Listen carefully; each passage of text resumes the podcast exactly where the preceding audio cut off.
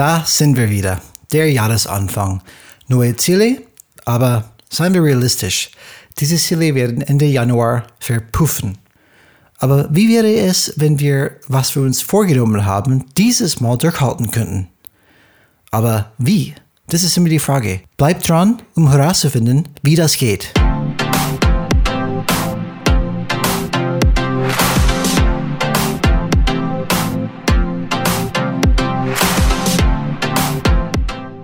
Hallo, alle Changemakers draußen. Willkommen zu Changes Rad Podcast, wo wir jeden zweiten Freitag Impulse und Ideen zum Change Management geben.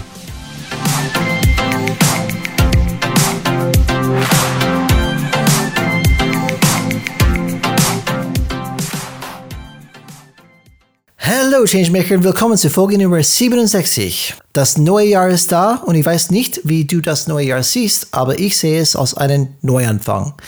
Denn darum geht es bei Veränderungen wirklich. Die Frage ist, wie wir diese Neuanfang und all die neuen Verhaltensweisen, die mit einem solchen Neuanfang einhergehen, durchsetzen können. Das wird unser heutiges Thema sein und wir denken, dass der Zeitpunkt dafür natürlich gut passt. Alex, willkommen. Ich freue mich, diesen Neuanfang mit dir zu machen für unser Podcast für 2022. Wir sind schon im Neujahr angekommen. Hallo zusammen, danke, dass ihr wieder alle eingeschaltet habt. Das neue Jahr ist erst nicht mal, nicht mal 48 Stunden alt, wie wir diese Folge aufnehmen am 2. Januar abends. Und trotzdem haben wir große Erwartungen darin. 2022, das wird ein geiles Jahr, oder? Ich hoffe schon. Hoffnung ist noch nicht aufgegeben. Die Hoffnung steht zuletzt. Alex, hast du irgendwelche Vorsätze gemacht für dieses Jahr? Ich arbeite gerade, ich bin nicht so ein Fan von Vorsätzen, weil das hat die letzten Jahre nicht so geklappt. Komisch. du Aber und die andere Millionen von Menschen, wo es einfach dann leider nicht geklappt hat. Es gibt eine komplette Industrie dazu. Die Fitnessstudios freuen sich gerade wieder sehr. Zumindest die, wo es oh, ja. Möglichkeiten haben. Aber ich arbeite gerade wieder so mit mein eigenes Zielbild und meine Ziele für 2022. Meine Vision. Das ist eine schöne Brücke, Alex, oder Überleitung, weil das hat direkt mit unserem Thema heute zu tun. Und ich habe auf jeden Fall heute etwas mitgebracht. Eine Art Rahmen oder ein Framework, die uns hilft, genau was du schon gesagt hast, dann zu ermöglichen, diese Ziele zu setzen oder diese Neuanfang zu gestalten. Und ähm, ich bin gespannt auf das heutige Gespräch und wie du, mir geht es ähnlich. Äh, Vorsätze sind ein bisschen zu einfach, weil meiner Meinung nach, Gabi, deine auch, äh, wirkliche Ziele gehen ein bisschen tiefer. Das ist mal schon eines zu sagen, ich möchte in 2022 fit werden, aber das funktioniert nur, wenn es unterfüttert ist oder untermauert durch Prozesse, Strukturen, Gründe, das Why. Ähm, und das gehen wir ein bisschen durch heute. Wir, wir sind gespannt und ich gebe es an dir jetzt mal weiter, Alex, weil du hast diese Idee gehabt mit diesem neuen Anfang. Es ist zeitlich ganz gut passend. Aber warum, aber warum wolltest du das Thema unbedingt heute besprechen? Ich möchte unsere lieben Zuhörerinnen und Zuhörer einen kleinen Impuls geben, gleich zum Start von 2022. Wir haben schon über 66 Folgen jetzt 67, über das Thema Change gesprochen. Auch was das Thema Führung bedeutet, was äh, Quick Wins sind, die Kotter-Phasen äh, etc. Und ich möchte ähm, auch ein, einfach mal einen kleinen Perspektivwechsel machen. Und es geht darum, dass man Change vielleicht mal, also den Thema des Change-Projekt, als einen Neuanfang sieht. Und nicht nur eine Transformation oder sogar etwas, was man nicht haben möchte, dass man sich hart erkämpfen muss, dieses Tal der Tränen durchgeht etc. Und ich möchte einfach, wenn die unsere Zuhörer sich die Zeit nehmen, wo ich auch sehr dankbar bin dafür und unsere Folge hören, dass sie einfach mit diesem Impuls rauskommen und vielleicht einen kleinen äh, Perspektivenwechsel dann zu dem gesamten Thema haben. Und jetzt fangen wir an. Wir reden ja über Change Management im beruflichen Kontext. Das heißt, wir sprechen über Unternehmen. Und wenn ich über Neuanfang spreche und Neuanfänge, kannst du ja schon vor Neubeginn, das ist auch noch schön, das ist ein Unternehmen, kannst du dir vorstellen, wie die Reaktion der Mitarbeiter und der Führungskräfte dort ist, oder? Ich kann, ich habe schon ein Bild bei mir im Kopf, ja, wie das ankommt. Ich genauso. Hab, haben wir auch sogar ein paar Mal erlebt, glaube ich. Und manch einer kennt es sicher. Also ich, gefühlt ist es irgendwie eine allergische äh, Reaktion dagegen. Und es ist so eine Art ärgerliches Déjà-vu, weil immer wieder, wenn so eine Initiative, so ein Change-Projekt mit einem Neuanfang, Neubeginn betitelt worden ist, war es meistens ein Flop. Es ist schiefgegangen. Es führt dann meistens eher mehr zu Frustration statt zu Begeisterung. Und das Geilste ist wenn du solche Change-Projekte hast, im beruflichen Kontext, dann kommt das berühmte Business-Theater, von dem wir in vielen Folgen schon immer wieder erzählt haben. Und ich habe das auch schon wieder, immer wieder mal erlebt, ähm, dass praktisch solche Change-Projekte eigentlich so eine schauspielerische Höchstleistung der ganzen unterschiedlichen Beteiligten, den Abteilungen fordert. Je besser die Folie, je glatt polierter die Sprache, je erwartbarer der Projektplan ist, desto Wahrscheinlichkeit, desto höher ist die Wahrscheinlichkeit, dass dieses Change-Projekt wirkungslos ist. Warum, Und, Alex? Warum ist es dann so? Weil es nicht darum geht, wirklich was zu ändern, sondern es geht mhm. darum, den aktuellen Status quo aufrechtzuerhalten. Und das tut man dementsprechend kaschieren, indem man so möglichst tut, guckt mal, was für Change-Sachen wir gemacht haben. Aber wirklich in die schmerzhaften Themen reinzugehen oder auch wirklich diese Verhaltensmusteränderungen in Organisationen zu verlangen, das wird sehr selten gemacht.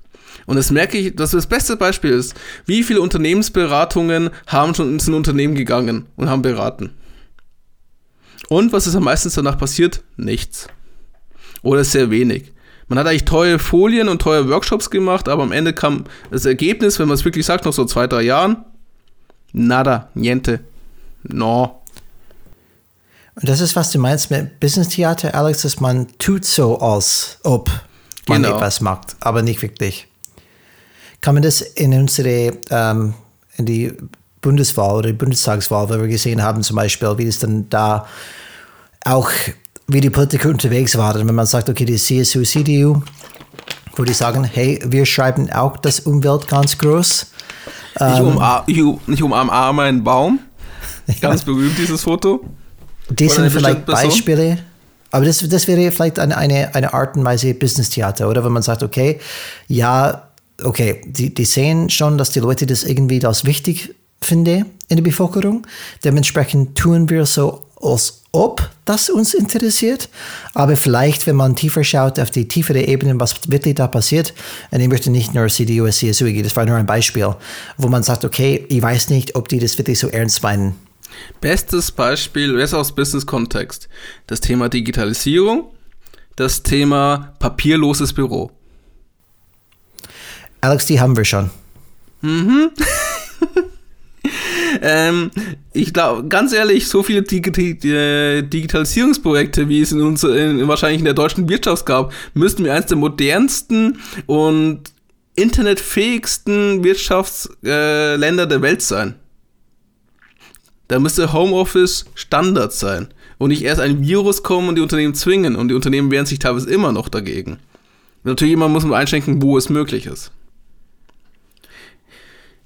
Papierloses Büro Manchmal habe ich das Gefühl, ich drucke mehr Papier aus, als ich vorher ausgedruckt habe. Und ich bin jetzt nicht so lange im Business wie manche andere wahrscheinlich, die uns zuhören. Ich bin anscheinend eine von diesen wenig, wenigen Firmen, Alex, wo es wirklich geschafft haben. Mir fehlt das Drucken. Ich möchte Sachen ausdrücken, aber ich kann das nicht mehr. Das ist schon ein bisschen nervig. Ich finde es faszinierend. Es gibt so ein Buchhaltungsprozess-Beispiel, dass praktisch Sachen, eine Rechnung digital uns geschickt wird, die Buchhaltung drückt aus, schreibt mit der Hand ein paar Sachen auf, scannt es wieder ein und schickt es mir zum Freigabeprozess. 2021 war das. Dachte ich mir, ja. Perfekt. Und das ist halt das meine. Also daran erkennt man äh, dieses Business-Theater. Man ist nicht bereit, wirklich in diese nennen wir mal, neuen Prozessen, Handlungsmuster oder auch was die Bedingungen sind, reinzugehen. Und ist auch schwer, weil es ist ja, geht ja darum, das Gewohnte aufrechtzuerhalten. Das hat sich ja bewiesen. Es geht ja um diese Erfolgserfahrung aus der Vergangenheit. Aber auch diese Sicherheit, die leider eine Illusion ist. Und wenn man möchte, wenn man es richtig geht, äh, möchte man es so erkennen, dass ähm, als Impuls für euch, liebe Zuhörerinnen und Zuhörer, geht es darum, ich möchte, dass ihr mal das Thema Change, Wandel, als äh, Experiment auch sieht. Und die Methode der Neuzeit dazu ist es, passend dazu, die, mit Neugierde daran zu gehen. Eine menschliche Eigenschaft, die uns den Zugang zu Wissen und Innovationen erst ermöglicht hat. Wir alle kennen das Acht-Stufen-Modell äh, von JP Cotter. Zumindest die uns äh, schon länger uns im Podcast folgen. In diesen acht Schritten wird ja äh, beschrieben, dass man praktisch ein Gefühl der Dringlichkeit erzeugen muss, eine Führungskultur aufbauen, die Vision des Wandels entwickeln muss und diese auch sehr gut kommunizieren. Und dieses Buch von Kotter, wo wir daraus diese äh, Leading Change, wo diese acht Stufen Modell des Veränderungsprozesses rausgenommen haben, ist ja aus dem Jahr, ich glaube 96 oder so. Und wir möchten, ich möchte jetzt einfach, dass unsere Zuhörer und Zuhörer eine andere Perspektive reinbekommen und praktisch dieses mal wirklich mal mit einer positiven Einstellung an das Thema Change mal rangehen. Bertolt Brecht schrieb in seinem Gedicht Wahrnehmung den Satz, der auch immer wieder gerne bei Zitaten gefunden wird, die Mühen der Gebirge liegen hinter uns. Vor uns liegen die Mühen der Ebenen. Und was damit gemeint ist, also zumindest ist die Interpretation von meiner Seite hier auch so, es ist viel schwieriger, sich in unter guten Bedingungen anzustrengen, als in den Zeiten bitterer Not, in denen es gefühlt meistens um Leben und Tod geht. Und aus der Komfortzonen heraus Ziele zu schaffen und über die Zukunft zu denken, die nicht dem Status quo entsprechen, damit tun sich viele Organisationen und auch wir Menschen schwer. Und wir leben ja gerade in so einem Übergang. Le leider noch. Es sind viele schon angekommen, aber es sind auch viele noch immer auf dem Weg dahin, in dieser Transformation von der Industriegesellschaft zur Wissensgesellschaft. Und dieser Vorgang wird ja Transformation genannt. Und die verlangt von uns allen eine Art Neuorientierung. Und zwar in all dem, was uns bisher als normal und gewohnt schien das beste Beispiel ist jetzt praktisch, was Corona auch jetzt mit geschafft hat, also auch sehr stark beschleunigt hat, zum Thema Digitalisierung und Homeoffice-Arbeiten. Aber es werden fundamentale Veränderungen uns auch noch alle erwarten. Und viele Geschäftsmodelle müssen sich neu erfinden. Und gerade in der Industriegesellschaft waren Routinen und Normen das Wichtigste. Aber jetzt in der Wissensgesellschaft ist es das Denken und die Kreativität die wichtigsten Ressourcen für Wohlstand und Fortschritt oder auch überlebenssichernd. Das heißt nämlich, äh, um einfach zu Verständnis zu haben, man muss gucken, mit wie wenig Mitarbeitern in Google, Facebook, achso, Alpha natürlich und das Metaverse, Metaverse wollte schon, Meta, Meta, ähm, es schaffen, mit ihnen, wie viel Umsatz sie schaffen zu machen, wie viel sie erwirtschaften, wie viel Gewinn und wie wenig Menschen eigentlich im Verhältnis zu früheren Industrieorganisationen, äh, wie große Autohersteller, in Relation für Wirtschaftsleistung schaffen und wie stark sie uns prägen. Amazon ist das beste Beispiel dafür. Und das fordert halt von uns allen, dass man ähm, sich neu orientieren muss. Und ich möchte, dass ihr einfach das Experiment sieht und mit einer gewissen Neugierde eingeht. Seht es als Neuanfang an. Das bedeutet für mich, ich habe jetzt die Möglichkeit, Dinge anders zu machen. Einfach mal diesen Impuls, diesen mal diesen Gedanken für sich mitnehmen. Und du musst aber bedenken, jetzt von, von uns Seite, wir haben bei Conrad Elektronik gearbeitet, die auch eine große E-Commerce-Abteilung haben. Aber die hatten auch viel Filialen. Die haben auch noch einige Filialen. Und wir haben da die ganzen Transformationen und Diskussionen mitbekommen. Und das war alles schon vor Corona. Und ja, hieß es schon damals, ich glaube, ich weiß nicht, glaube ich, glaube, in den letzten zehn Jahren höre, habe ich es immer wieder gehört, die Innenstadt wird sterben. Und was ist gerade wirklich? Die Innenstädte sterben. Der Change passiert manchmal schneller, als man denkt, oder braucht manchmal länger, als man denkt. Aber Change ist immer schon da. Und die Frage ist eigentlich, welchen, was für Perspektive gehst du ran?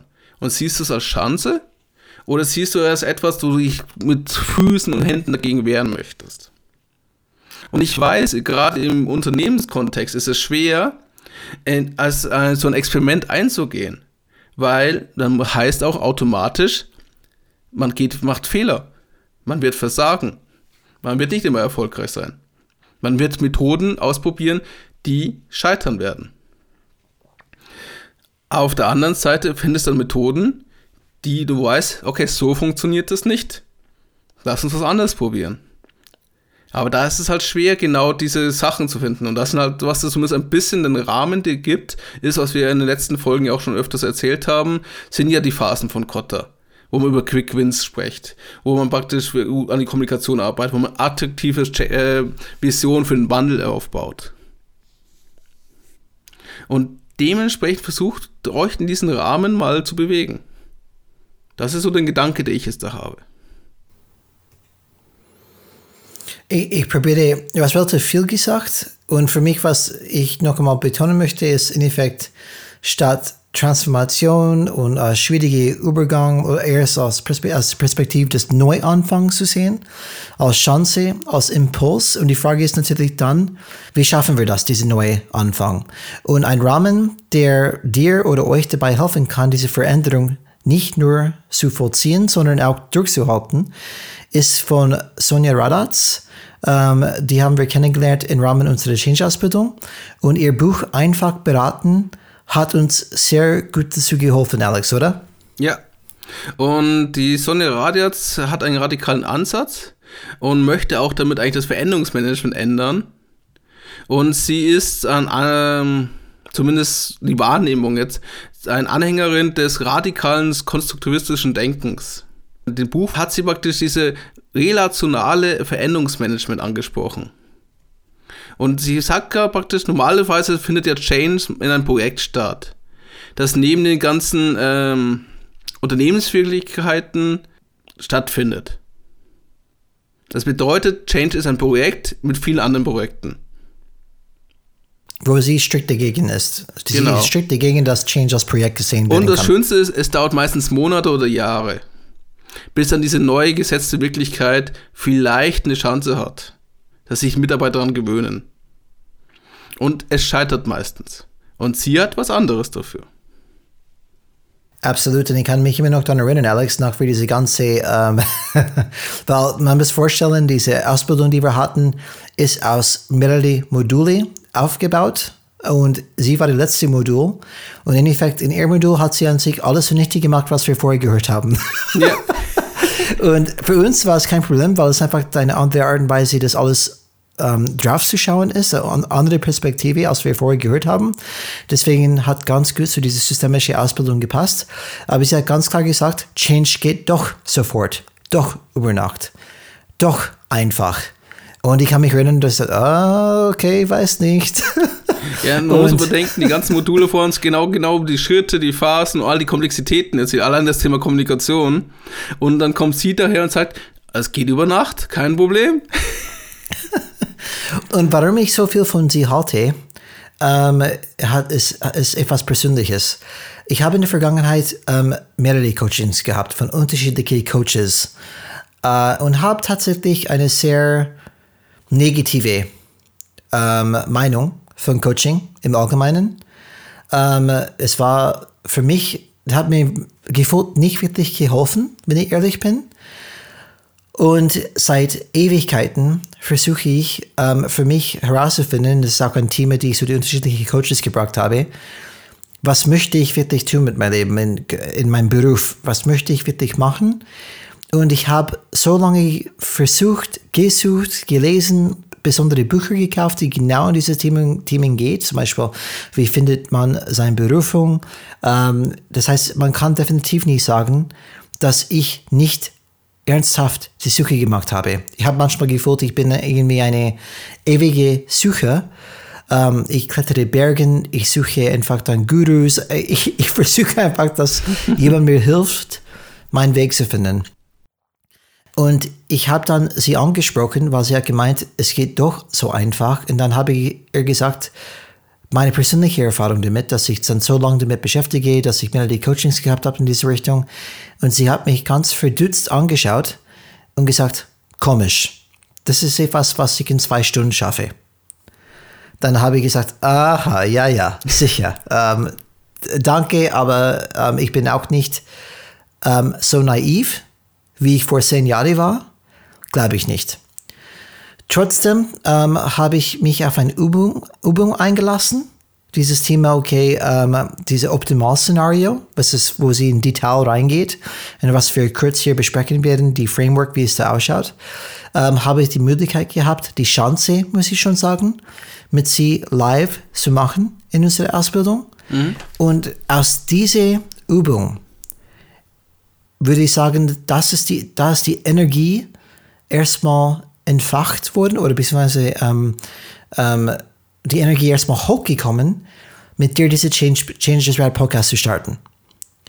Und nach sie ist diese Changes radikal, diese, diese Widmung, weil sie, hast, sie ist für diese radikale Change. Das heißt, die Name selbst ist eine kleine Widmung an die Sonja Radats.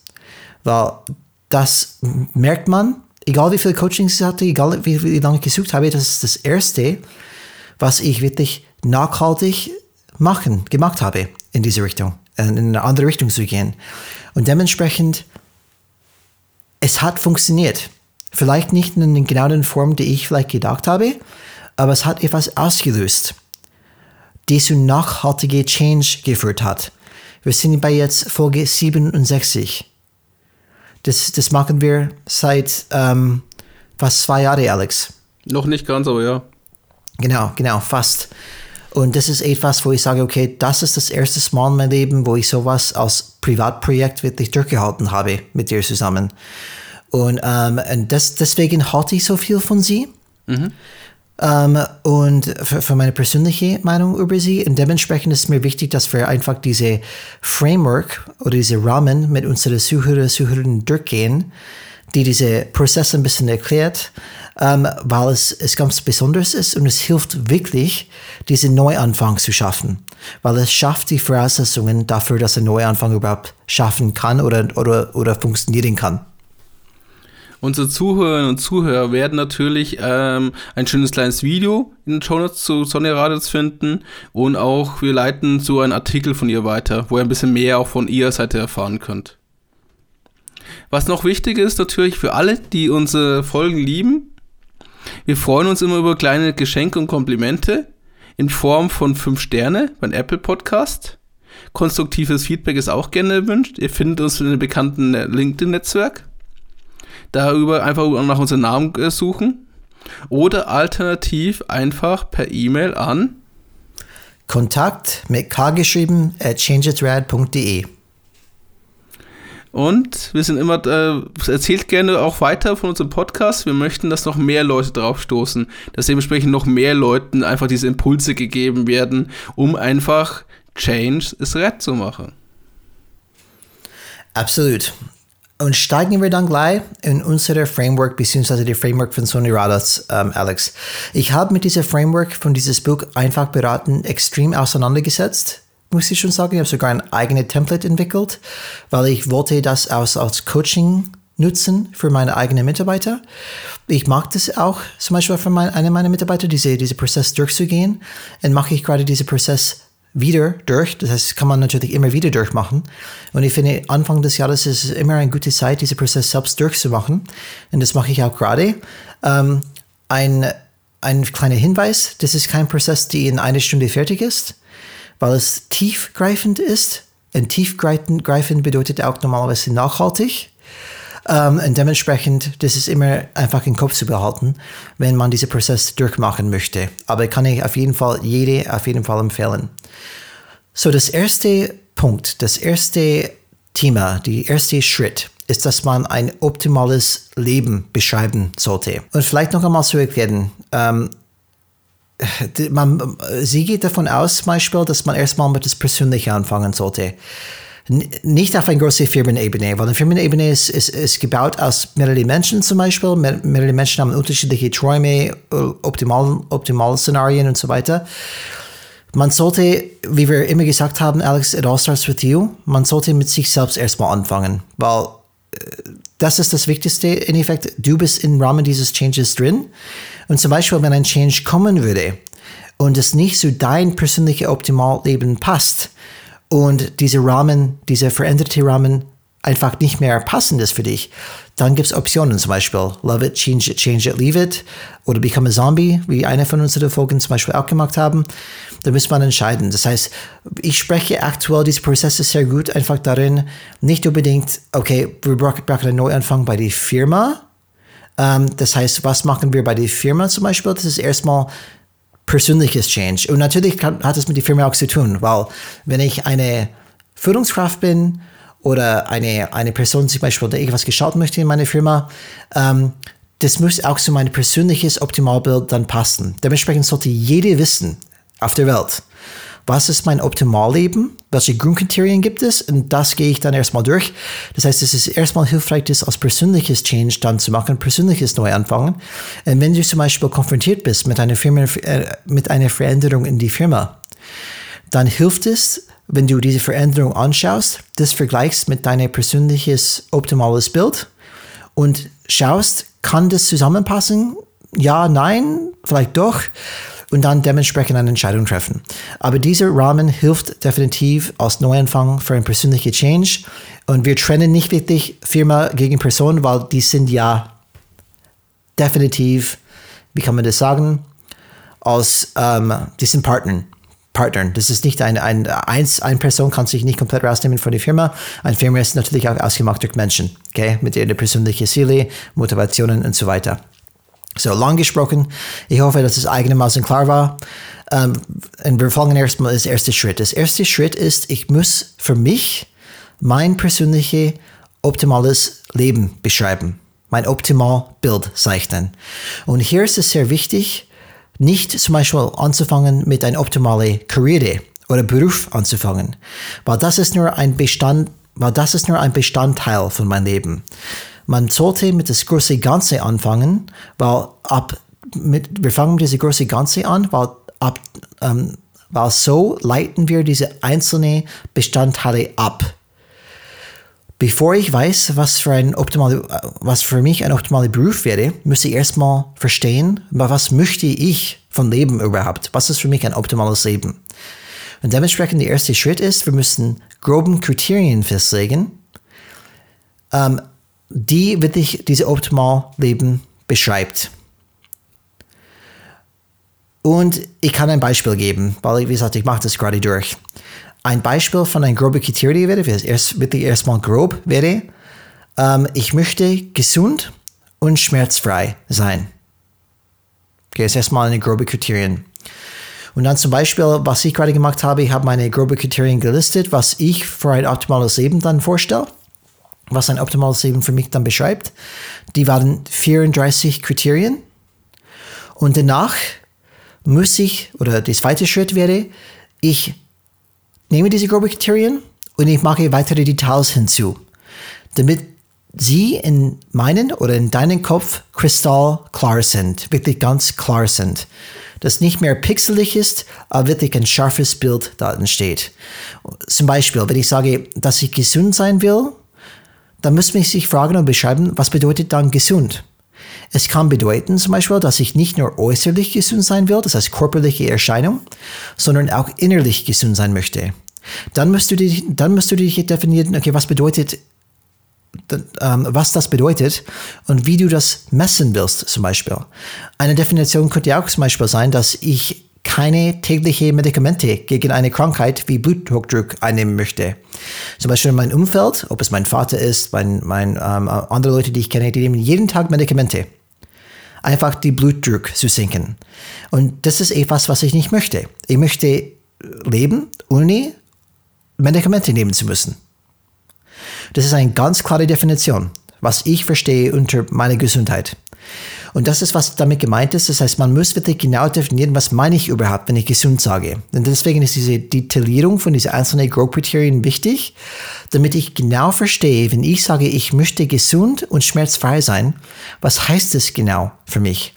Zum Beispiel, ich habe eine, eine, eine ähm, Beispiel wäre, ich, ich kann jede Zeit Fahrrad, auf den Fahrrad steigen und ein Fahrradtour machen mit 10 Kilometer. Egal in welchem Gelände, was auch immer. Und ich bin schmerzfrei. Okay, ich habe keine Knieschmerzen, gar nichts. Das wäre ein ganz konkretes Beispiel, dass ich jede Zeit in der Lage bin, auf mein Fahrrad zu steigen, 10 Kilometer zu fahren, ohne Schmerz, ohne Probleme. Und wenn ich einfach äh, Schmerz habe in diesen 10 Kilometern, dann weiß ich, okay, das passt nicht mehr zu meinem Optimalbild. Irgendwas läuft hier schief. Ich muss irgendwas dann nachjustieren, nachmachen. Also das ein Thema Ziele, also grobe Kriterien. Das glaube ich kennt jeder, allein wenn du alles Gesundheitsbeispiel genommen hast. Aber die Sache ist einfach, was wichtig ist, glaube ich, erstmal für dich, diese Klarheit zu schaffen. Und wie schon du gesagt hast, so schön, Change fängt bei dir selber an. Auf deine Einstellung, auf deine ähm, persönlichen Werte. Und du hast schon dieses optimale ähm, Idealbild vorgestellt. Das Optimalszenario nennt es ja. Kannst du dazu noch was sagen vielleicht von Zuhören zu? Weil das Optimalszenario, ich weiß, wie ich das erste Mal das gehört habe, dachte ich mir, was will sie damit? Mhm. Was ist das? Sollte ein bisschen mehr dazu erklären. Ja. Ähm, ein Optimal-Szenario bedeutet an sich die komplette Beschreibung von deiner Vision für dein Leben. In Effekt, was ist dir wichtig in deinem Leben? Wenn du zurückschaust auf dein Leben, woher weißt du, dass dein Leben gut war?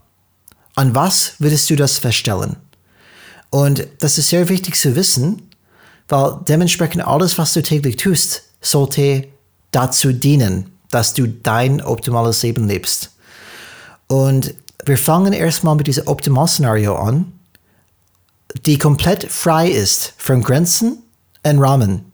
So das heißt, egal in welchem Rahmen du dich jetzt befindest, welche Eingrenzungen du hast, welche Hindernisse du gerade hast, die lassen wir alle weg. Und wir fangen erstmal an, okay, wenn ich konstruieren könnte, wenn ich wirklich durch meine eigene Vorstellungskraft den Leben, die ich haben möchte, beschreiben könnte, wie würde ich, es, wie würde ich das beschreiben? Und das, diese Beschreibung ist ja, wo wir mit diesen Grundkriterien anfangen, weil ein Grundkriterien ist eine Beschreibung von einem gewissen Optimalleben. Das beschreiben wir ganz grob, dann verfeinern wir das mit diesen Detailgraden. Du sagen, okay, okay, ich habe gesagt, dass ich schmerzfrei sein möchte, aber dann muss ich dann wirklich genau wissen, wo, woran erkenne ich das? Was bedeutet das für mich?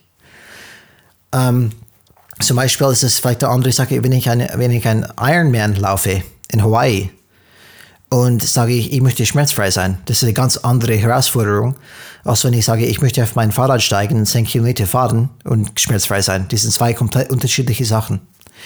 Dementsprechend ist es auch sehr wichtig, oder vielleicht möchte ich nur tanzen können, ohne Knieschmerzen zu haben mit meiner Frau. Das sind ganz konkrete Kriterien. Wichtig ist, die sind für jeden Mensch anders und wichtig ist, die müssen von dir kommen. Und das ist vielleicht ein krasser Unterschied von, vielleicht eine, eine Art Beratung, weil hier beratet keine. Der, der, wenn du ein so optimales Szenario beschreibst, es muss alles von dir kommen. Zum Beispiel, wenn ich jemanden coache in dieses relationales Optimal-Szenario oder dieses Coaching mache und dieses Optimal-Szenario mit dieser Person definiere, keine einzige Definition kommt von mir. Es kommt alles von der Coachie. Immer. Ich mag keine Vorschläge, ich mag keine Beratung.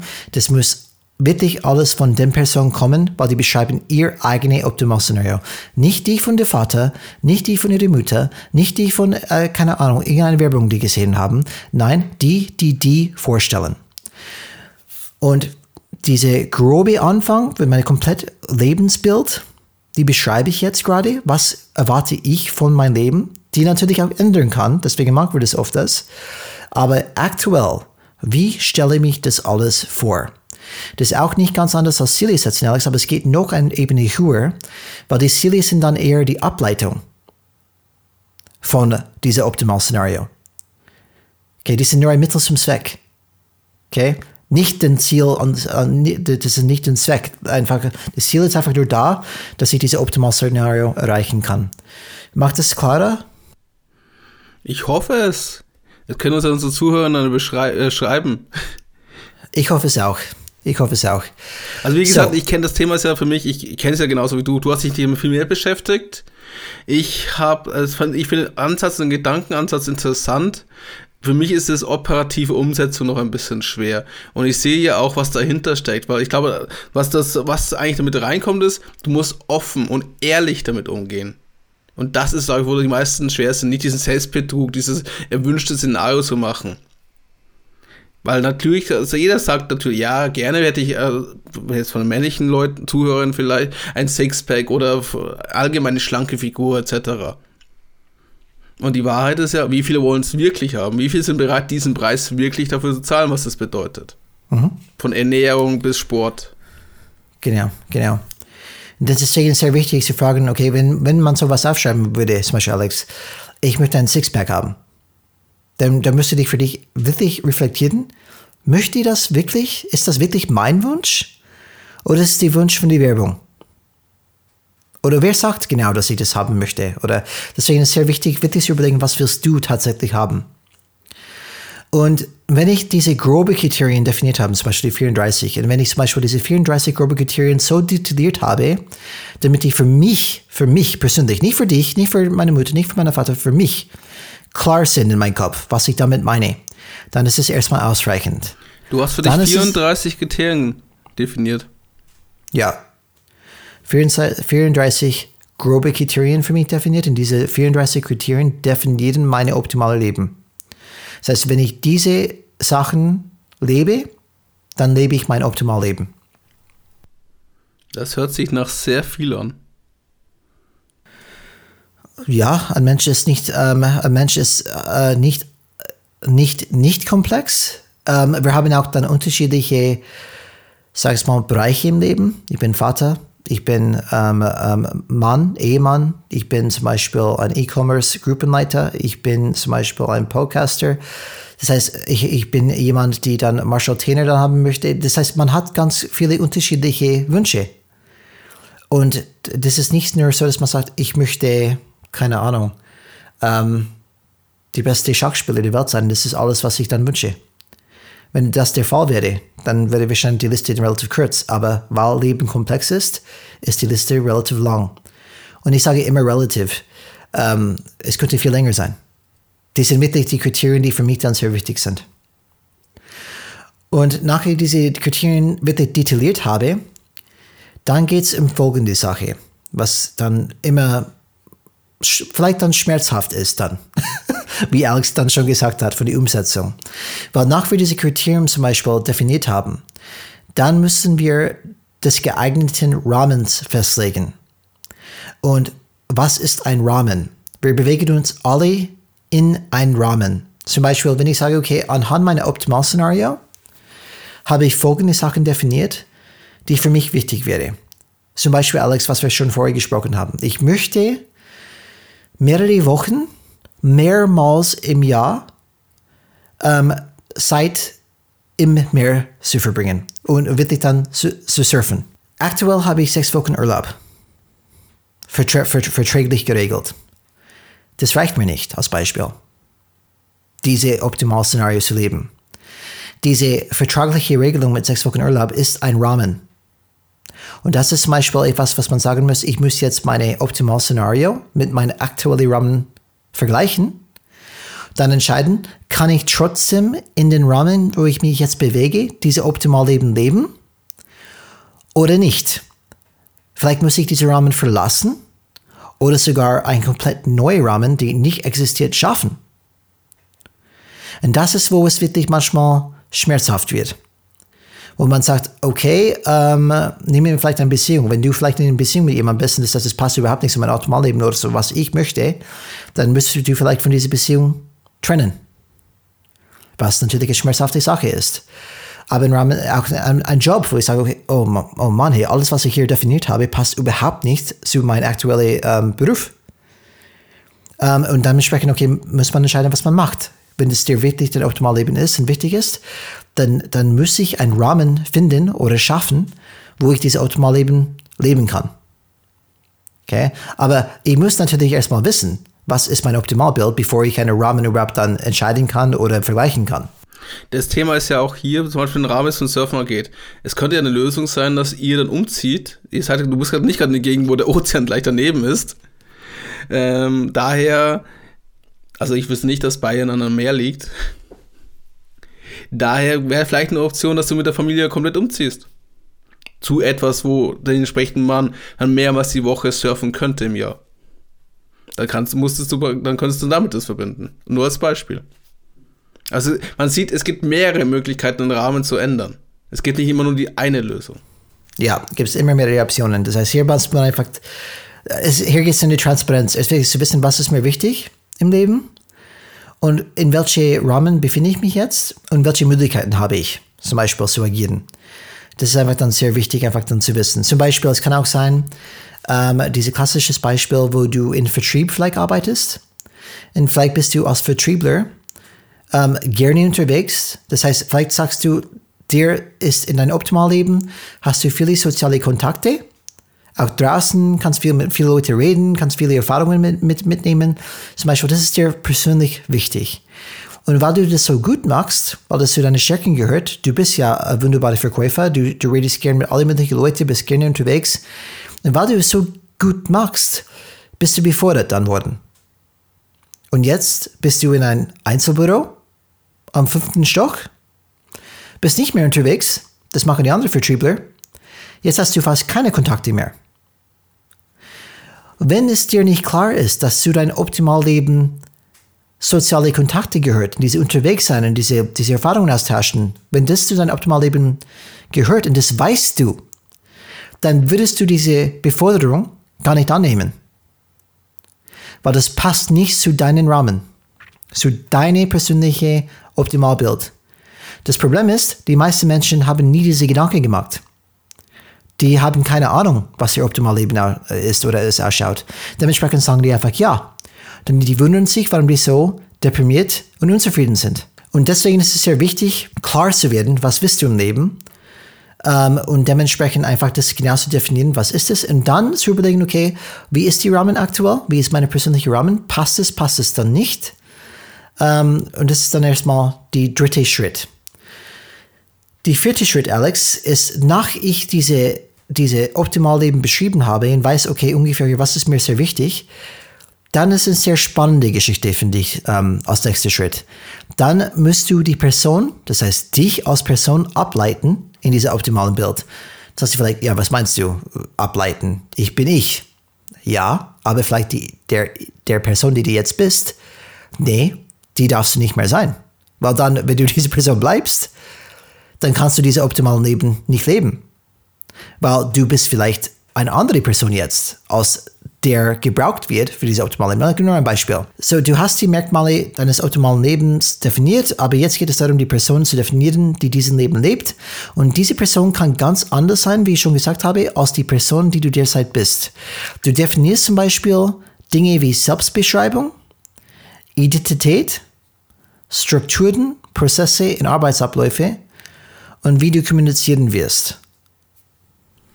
Man spricht praktisch eigentlich, ich rede jetzt davon über eine Person, die ich in der Zukunft sein werde, um dieses Optimalbild zu erfüllen. Also jede von meinem Zukunfts-Ich. Und das Zukunfts-Ich ist definitiv anders als mein Vergangenheits-Ich. Bestes Beispiel, vor zehn Jahren war ich ein anderer Mensch, hundertprozentig, als ich jetzt bin. Ja, aber wir sprechen nicht von in zehn Jahren, wir sprechen von ab morgen. Das ist das, was Sonja sagt, genau. diese radikale Einstellung dazu. Aber bevor ich diese, diese, diese ab morgen leben kann, muss ich erstmal verstehen, ja, wer muss ich sein überhaupt ab morgen? Zum Beispiel, wenn ich sage, okay, ich stelle mich vor, Alex, zukünftig, oder eine meiner grobe Kriterien war, ich liebe gesund zu essen und ich liebe gesund zu leben. Das ist eine, eine grobe Kriterien für mein Optimalbild. Der Brian, die so unterwegs ist, ist nicht derjenige, der jetzt redet. Weil ich liebe nicht, gesund zu essen. Und ich liebe definitiv nicht, gesund zu leben. Weil das gehört dazu, gesundes Essen. Das heißt, wenn ich zum Beispiel in ein Wirtshaus gehe und ich kann alles bestellen, was ich möchte, dann bestelle ich definitiv eine Schäufele oder viele werden das nicht verstehen, was das ist, aber ein Schweineshaxen. Wollte ich sagen, genau. Sag bitte, was ein Schäufele ist. für uns ist für einen unserer Zuhörerinnen und Zuhörer. Genau. Auf jeden Fall Ach, irgendwas. Äh, Schäufele. Oder eine, eine Schweineshaxe. Auf jeden Fall etwas deftiges, fettiges, aber wirklich schmeckt super. Das ist nicht unbedingt für mich die gesunde Auswahl. Das heißt, ja, dein, Alex? Dein Körper zeigt es dir auch danach, wenn du das Schäufele gegessen hast. Da brauchst du erstmal ein paar Stunden, bis du das verdaut hast und dich wieder bewegen kannst. Definitiv. Und diese neue Brian würde eher sagen, eigentlich, was ich essen möchte, ist etwas Gesundes, weil mir gefällt es dann, wie es erstmal, wie es mir geht danach. Ich fühle mich gut und ich liebe gesund zu ernähren, weil ich weiß, was es mir gut tut. Und das ist zum Beispiel ein Identitätsthema. Ich identifiziere mich jetzt zukünftig als gesunder Mensch, als gesunde Person, als Person, die gesundes Essen liebt. Geht auch an meine Glaubenssätze ran. Und deswegen, das ist nicht nur wichtig zu sagen, okay, ja, wie sollte es morgen leben? Das ist tatsächlich, ich muss meine Glaubenssätze anschauen. Was muss ich ab morgen glauben, damit ich diese neue Rolle leben kann. Und, und, das gefällt mir sehr gut, weil ja, tatsächlich, das ist, wo es am meisten scheitert. Wir überlegen uns, welche Optimalszenario wir haben möchten und nehmen wir andere Worte für. Wir, wir haben irgendwelche Vorsätze für nächstes Jahr. Das Problem ist, die alte Sau, die diese Vorsätze gesetzt hat, ist immer noch da. und die oder der hat sich nicht geändert. Es ist klar, dass die Vorsätze nicht kommen, weil es hat sich nichts geändert. Die Person muss sich von Grund auf teilweise, wenn die tiefgehende Ziele sind, ändern. Und dementsprechend ist der nächste Schritt so. Optimalszenario, grob Kriterien, Detaillierungsgrad, dass ich weiß, was ich damit meine. Rahmen, passt die Rahmen, passt es nicht, ich brauche eine neue Rahmen dazu, weil wenn ich das leben sollte, ich brauche die passende Rahmen dazu. Und dritte, wer muss ich sein, damit ich das leben kann? Okay, das ist das vierte Schritt. Vielleicht auch das heftigste Schritt. So, Schritt, glaube ich, fünf falls ich mich nicht täusche, ist, verbinde alle diese Dinge miteinander, damit das Gesamtbild klarer wird. Und sie bietet mehrere Möglichkeiten an, in diesem Buch einfach beraten. Ich kann jedem empfehlen, das zu kaufen. Um, ähm, aber du könntest zum Beispiel, ein, ein Weg, das zu machen, ist dieses Optimalszenario und die Person, und die Person, die du in diesem Optimalszenario sein wirst, aus einer Filmperspektive beschreiben. beschreiben. Du könntest dich zum Beispiel fragen, wie sieht denn das Drehbuch zum Film ihres neuen Lebens als optimale Führungskraft, optimale Partner, optimale Sportler, wie auch immer du es definierst, aus, indem das von dir beschriebene gut vorkommt. Das heißt, wenn das Drehbuch über dein Leben geschrieben werden sollte, wie würde es dann beschrieben werden als Film? Welchen Titel trägt der Film? Wovon handelt er? Wie, würden Sie denn, wie würdest du den Trailer dieses Films in wenigen Worten gestalten? Oder zum Beispiel, wer spielt darin die Hauptrolle? Wer kommt auch darin vor? Wer wird zum Statisten? Wer ist nicht mehr im Film? Okay? Und diese, diese Beschreibung von, okay, wenn es ein Film wäre, das hilft dir vielleicht, das alles zusammenzubringen. Die groben Kriterien, Detailgrad, die Person, alles im einen, dass du einfach crystal klar für dich dann vorstellen kannst. Und wenn du das alles ziemlich klar im Kopf hast, Alex, dann geht es darum, das abzustimmen mit anderen Systemen, weil ich bin nicht als Vakuum unterwegs, ich bin nicht als Einzelperson auf der Welt unterwegs. Ich habe Grenzen mit anderen, ich habe Beziehungen mit anderen. Und da ist wichtig, gibt es Adaptierungen im Betreffenden, in den anderen Systemen, damit insgesamt alle Systeme in ihrem Leben mit diesem neu gestalteten System zusammenpassen. Zum Beispiel, wie du gesagt hast, Alex, ich stelle mich vor, mehrere Wochen im Jahr zu surfen, aber mir ist auch sehr wichtig, meine Familienleben das ist ein angrenzendes System. Und dass das nicht kaputt geht, muss ich schauen, dass ich das so gestalte, dass es passt. Ich muss das mit betrachten. Ich kann das nicht einfach dann auf alles auf mich schauen, weil wenn ich das mache, dann hat es dann Nebenwirkungen, die andere Sachen, die mir wichtig sind, kaputt machen. Dementsprechend wichtig, diese angrenzenden Systeme anzuschauen. Ich finde es spannend von dem Bild her, das auch das halt so mit dem Film. Die Schwierigkeit, wie ich gesagt habe, ist erstmal diese Radikalität des Ansatzes, dass es ab morgen dein neues Ich ist.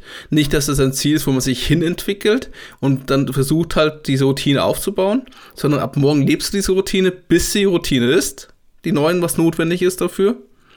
Und das zweite ist, ähm, es ist schon ein anstrengender Prozess, wenn du sowas wirklich ernsthaft für dich aufbaust, wie du schon gesagt hast. Du hast 34 Kriterien darin behandelt. Das zeigt einfach, wie intensiv das ist, wenn man es ernsthaft macht. Ja, und es gibt like eine, eine grundlegende Voraussetzung, ein Glaubenssatz, die dieses ganze System zum Beispiel drauf basiert. Und das haben wir vorher diskutiert, Alex. Deswegen, ich finde es lustig, dass du einfach ein bisschen Zweifel hast an das Thema oder, oder deine Schwierigkeiten, weil du hast vorher mich gerade zu, probiert zu überzeugen über Konstruktivismus und dass man alles konstruieren kann und auch tut.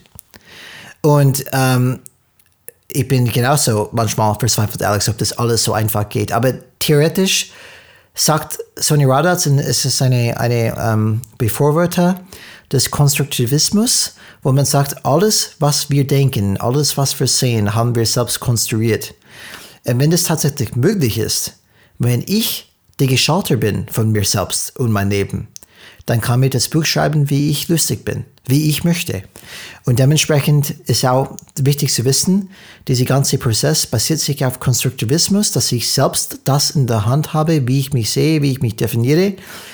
Und ähm, ich glaube, wo ich und Alex ein bisschen Schwierigkeiten manchmal haben, ist, wie schnell geht es dann überhaupt? Kann ich das wirklich sofort switchen? Oder ist trotzdem die alte Typ da, die mich immer wieder zurückzieht? Die Schwierigkeit dafür ist es einfach, ähm, wir verstehen es intellektuell, teilweise, manchmal auch nicht. Man muss auch sagen, die Autoren sind nicht umsonst so schwer, haben nicht so umsonst so schwere Bücher geschrieben, die sie, Linus Luhmann zum Beispiel, wenn man Systemtheorie anfängt, wo ja nur der Anfang von dieser ganzen Geschichte ist. Ähm, aber auf der anderen Seite ist es auch manchmal sich schwer, einfach das vorzustellen, dass es wirklich so ist, weil es widerspricht den Erfahrungen, zumindest meine Erfahrungen, die ich in den letzten 10, 20 Jahren gemacht habe. Da war ich einfach so, ich sage, hier, umstellen. Auf der anderen Seite, es gibt genau so Beispiele, wo ich einfach mein Leben so umgestellt habe, mit so einem Klacks. Aber ja. auf der anderen Seite, also irgendwie dieses, du kannst es nicht so zusammenfassen, so verbinden. Und was ich halt diese ganzen Konstruktivismus so mag, an der Theorie, wo auch man merkt, weil es ist ja, wenn du dich selbst veränderst, deine Perspektive veränderst, verändert sich dein Verhalten und wenn du dein Verhalten veränderst, verändert sich auch das, was die, die Umgebung dir widerspiegelt. Weil dann, und es geht ja immer so weiter und so weiter. Und deswegen ist es auch so ein mächtiges Vorteil. Und wenn du das Teamtheorie noch dazu mit verbindest, dann ist es richtig schön. Die Sache nur ist hier, es ist ein bisschen, es ist gerade der neue Film Die Matrix 4 rausgekommen. Und wir schauen die Wirklichkeit mit einer Brille an, wo praktisch die Matrix dann ist, und wir interpretieren das. Wir bauen uns diese Wirklichkeit auch drauf. Das heißt, wir nehmen nicht die Wirklichkeit so wahr, wie sie ist, weil da kann man auch diskutieren, was wirklich wahr ist und was nicht ist, sondern es wird immer interpretiert von unseren Gehirn, von unseren Erfahrungen, von unseren. Wir tun jedes Mal darüber nachdenken oder über auch gar nicht nachdenken, machen Sachen selbstverständlich Routine und nehmen es gleich bewusst wahr. Autofahren zum Beispiel. Ich merke nicht, ob ich bewusst ist aufs Gas oder nicht aufs Gas drücke oder auf die Bremse. Das geht schon automatisch. Und das ist ja genau das, um was es hier geht. Nicht, äh, dass du praktisch aus diesen, nenne ich das mal, Autopiloten rauskommst und einen neuen Autopiloten anschaltest. Um dieses neue Ich erfolgreich für dich zu leben. Und Alex, ähm, das Schöne ist, das weiß die Sonja, dass es schwierig ist, äh, diese, diese sofortige Umstellung zu machen. Und sie hat dementsprechend ein paar Sachen gemacht, die uns helfen dazu. Und die kommen dann gleich, ähm, die man nutzen kann. Aus wirklich dann die Folge in der nächsten Folge. ihr müsst unbedingt wieder einschalten, wenn ihr die Lösung wollt. Abonniert bitte unsere WhatsApp-Gruppe zu Wie werde ich Milliardär in sieben Tagen. Nein, sorry. Ja, ich bin aber gespannt. Weil das, so weit war ich ja auch und das, danach da bist du jetzt mehr drin als ich. Genau, so wir haben zum Beispiel das Thema Abstimmung mit anderen Systemen. Okay, das müssen wir natürlich auch betrachten. Damit sind irgendwelche Adaptierungen dann hier notwendig, damit ich sehe, okay, das ist tatsächlich dann, es passt noch zu meinem optimalen Bild, aber ich, ich, ich mache eine kleine Adaptierung eine kleine Adaptierung, damit es dann noch besser passt mit den anderen angrenzenden Systemen zum Beispiel. Dann wird es spannend, weil hier kommt es wirklich dann zu einer Opera Operationalisierung der Sache.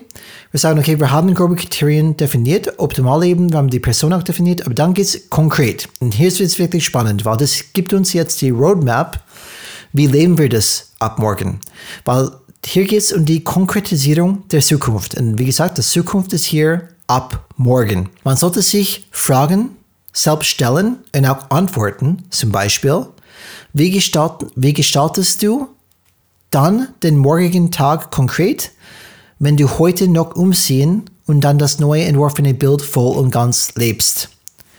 Das heißt, du hast es definitiv definiert. Du, du siehst dich um von deinem altes Leben zu deinem neuen und ab morgen lebst du es dann wirklich dann vor. Und deswegen ist wichtig, dein morgiger Tag konkret zu definieren. Aber nicht nur das, auch das übermorgigen Tag.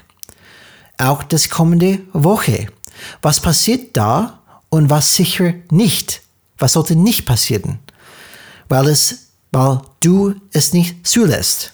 Und zum Beispiel, wie schaut der komplette kommende Monat aus? Das heißt nicht nur morgen, übermorgen, der Woche, das komplette Monat. Wie würdest du den Monat gestalten? Wie schaut der Rest des Jahres aus? Sie will nicht zu Zufall lassen. Sie sagt, okay, du musst wirklich konkret definieren, wie gestaltest du das dann? Konkret, damit du wirklich dann ab dem morgigen Tag das leben kannst. Und sie sagt, okay, und wie sicherst du dann jedem einzelnen Tag im kommenden Jahr, dass du nicht irgendeine Verpflichtung eingehst, die du wieder in das alte Schema zurückfallen lässt? Was musst du da beachten? Und das, ich muss auch definieren, okay, was möchte ich nicht machen? Was lasse ich nicht mehr zu, zum Beispiel? So, hier ist sehr wichtig, Alex, die Konkretisierung der Zukunft. Weil es ist eines zu sagen, ich möchte ab morgen gesund leben, aber das ohne Plan, ohne konkrete Plan, wie ich das dann tue, und auch ohne Backup-Plan, wie das nicht läuft. Was mache ich zum Beispiel, wenn ich so schwach bin in dem Moment und ich trotzdem einen Keks esse? Ist alles vorbei? Oder habe ich einen Plan dazu? Was mache ich dann? Okay? Das ist wichtig, wichtig dann zu planen. Und hier ist das Spannendste, was ich finde, weil die sagt auch, okay, das ist wichtig, konkret zu definieren, aber dann macht sie noch etwas, was sehr systemisch ist.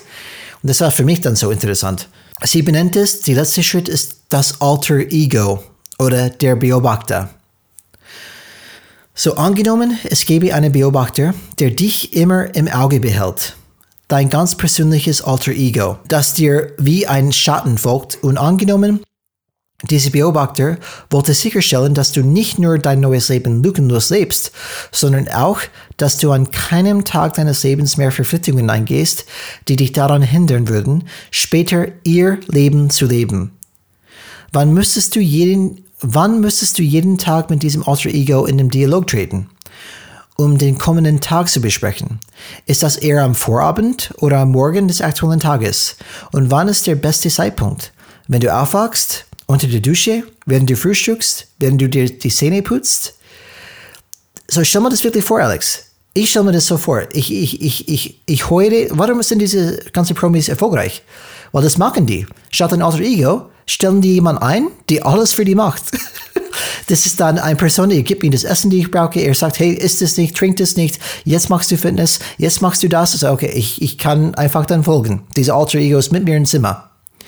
Aber die Leute, die wir es nicht leisten können, vielleicht ich, vielleicht könnte es irgendwann leisten, aber das möchte ich nicht. Das wäre zu teuer, glaube ich. aber, aber ich möchte ein Alter Ego erschaffen. Nennt er Brian 2.0 oder keine Ahnung. Aber er hilft mir. Er ist mein Partner. Und er schaut, er ist mein, um, ähm, wie sagt man das, Accountability Partner. Und er schaut täglich und ich mache mit ihm aus, wann, dass ich auf diesem Weg bleibe.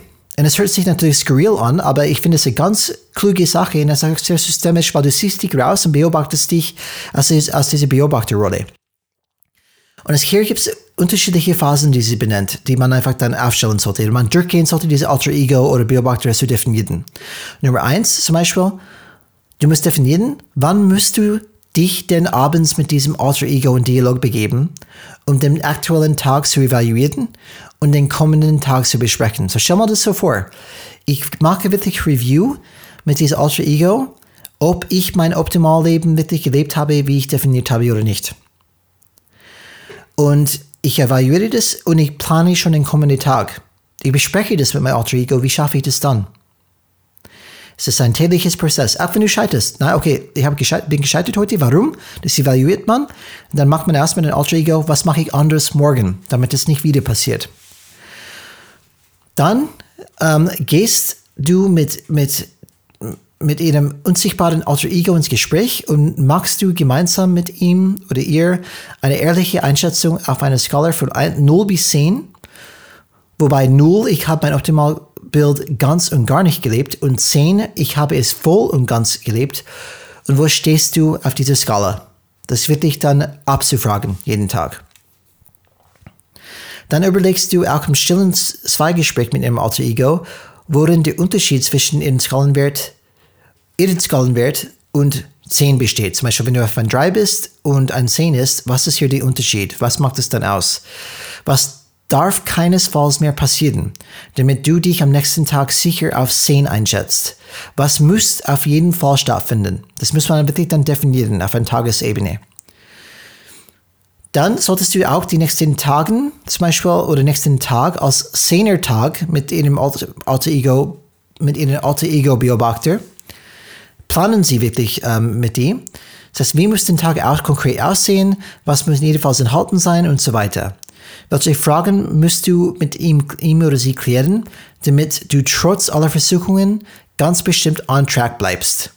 An welchen Stellen musst du tagsüber mit ihm einen kurzen Dialog führen, damit du nicht mehr in ihr altes Leben kippen. Zum Beispiel, wenn du merkst, okay, jetzt möchte ich diese Kekse essen oder jetzt möchte ich zum Beispiel jemanden anschreien, ich habe mir vorgenommen, ich möchte netter sein.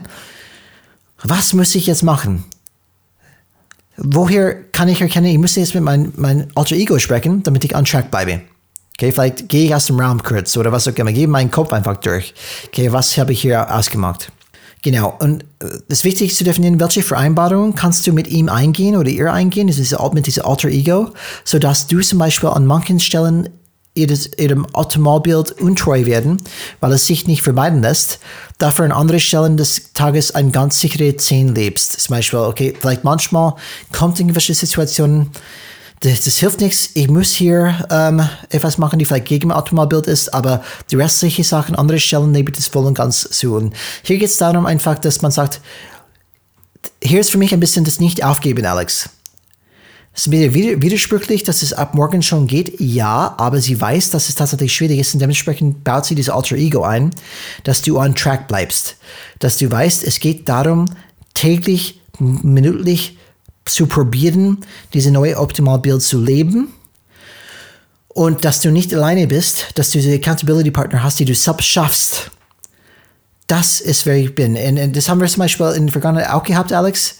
Sasha Fierce, Alter Ego von Beyoncé. Mhm. Das ist, was sie selbst erschaffen hat, weil sie könnte es aus, aus ihr, ähm, wie sie war, damals als, als Kirchengängerin und ihr ähm, jemand, die in die Kirchenchor gesungen hat, sie könnte sich nicht vorstellen, aus sich herauszugehen diese Beyoncé zu sein. Dementsprechend hat sie Sasha Fierce entwickelt, weil Sasha Fierce ist wirklich die Draftgängerin, die rausgeht und rockt und das ist, hält sie nicht zurück. Und das hat sie gebraucht, damit die diese Optimalbild leben könnte.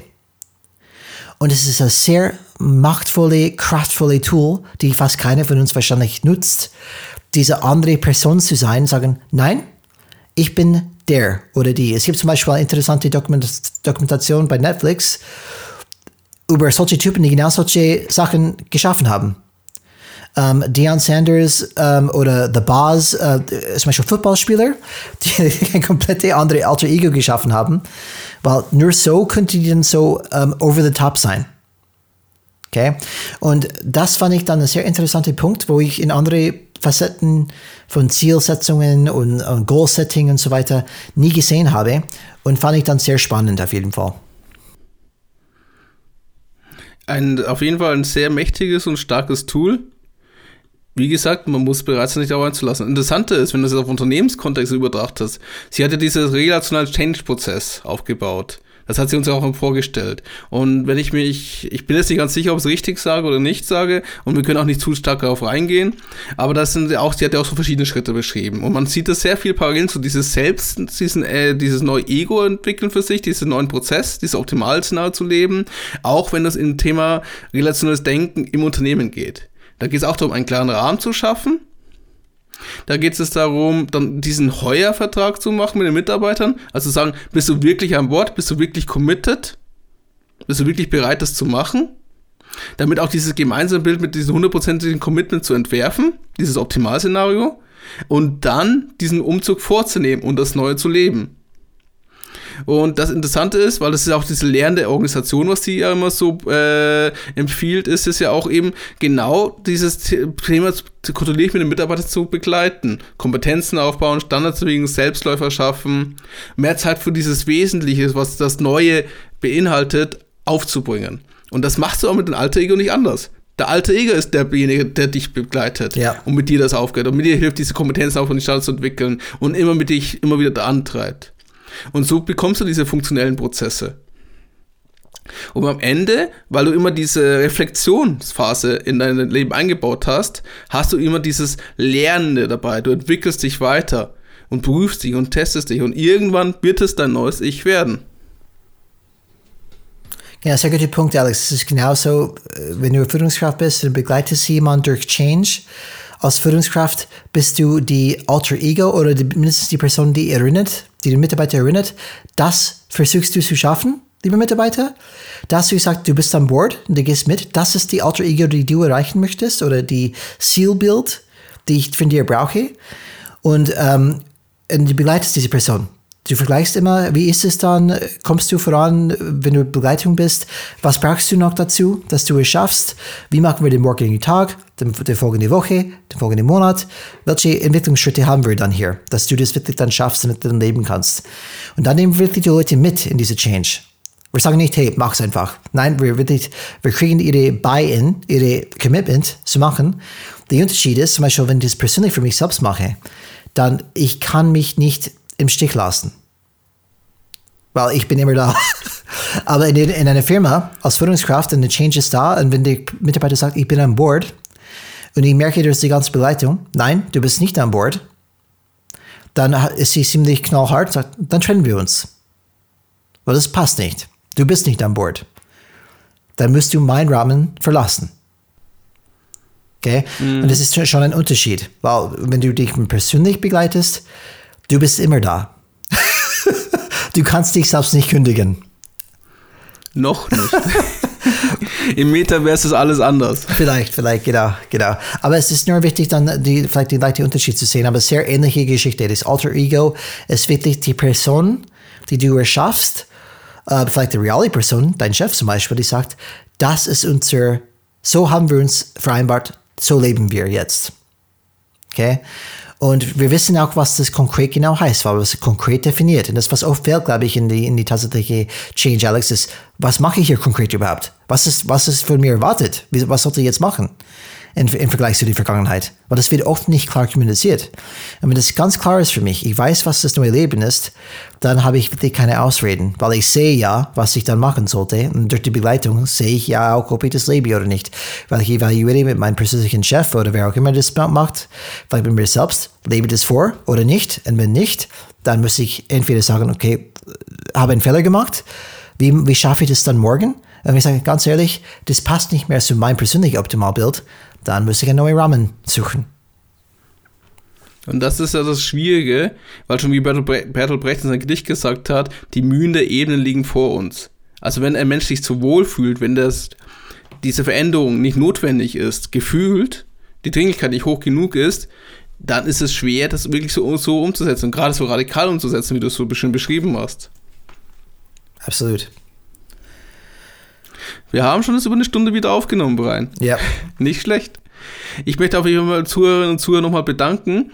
Wie erwähnt, ihr findet ein paar schöne Sachen und einen Hinweis zum Buch von der Sonja ähm, in den Show Notes, auch ein kleines Interview von ihr, ein paar Video und Artikel von ihr, genau zum Thema Change im Unternehmen. Und danke, dass du wieder eingeschaltet hast. Brian, es war wieder ein Vergnügen. Danke, dass du nochmal dieses Modell von der Sonja so schön aufbereitet hast und auch persönlich erzählt hast, was das du gerade persönlich für dich machst, dass du es mit uns geteilt hast. Und ich freue mich schon auf die nächste Folge. Ich auch, Alex. Und vielleicht als letzter ähm, Satz von, von meiner Seite ähm, lese ich kurz vor, was die äh, Sonja in meinem Buch geschrieben hat damals bei, bei der Widmung. Und die persönliche Widmung, du Fanboy. Ja. Okay, ich hab's auch. Weil, ich gebe es dazu. Weil es passt ganz gut dazu. Sie sagt, ähm, Wege entstehen durch Schritte, die wir gehen. Und das sollten wir dann immer wissen. Das heißt, schön, wenn wir darüber reden, aber Change entsteht durch die Schritte, die wir nehmen. Und das sollten wir nicht vergessen. Und wie du schon gesagt hast, Alex, hat wieder Spaß gemacht mit dir. Und ich hoffe, dass unsere Zuhörerinnen und Zuhörer etwas mitnehmen könnten, wenn es um Neuanfang geht. Und ich wünsche euch alle auch einen schönen Start ins neue Jahr, schönen Neuanfang, viel Kraft, viel Energie, viel Gesundheit, viel Erfolg alles, was ihr träumen, dass es wahr werden. Und von meiner Seite, Alex, Change is Rad. Change is Rad.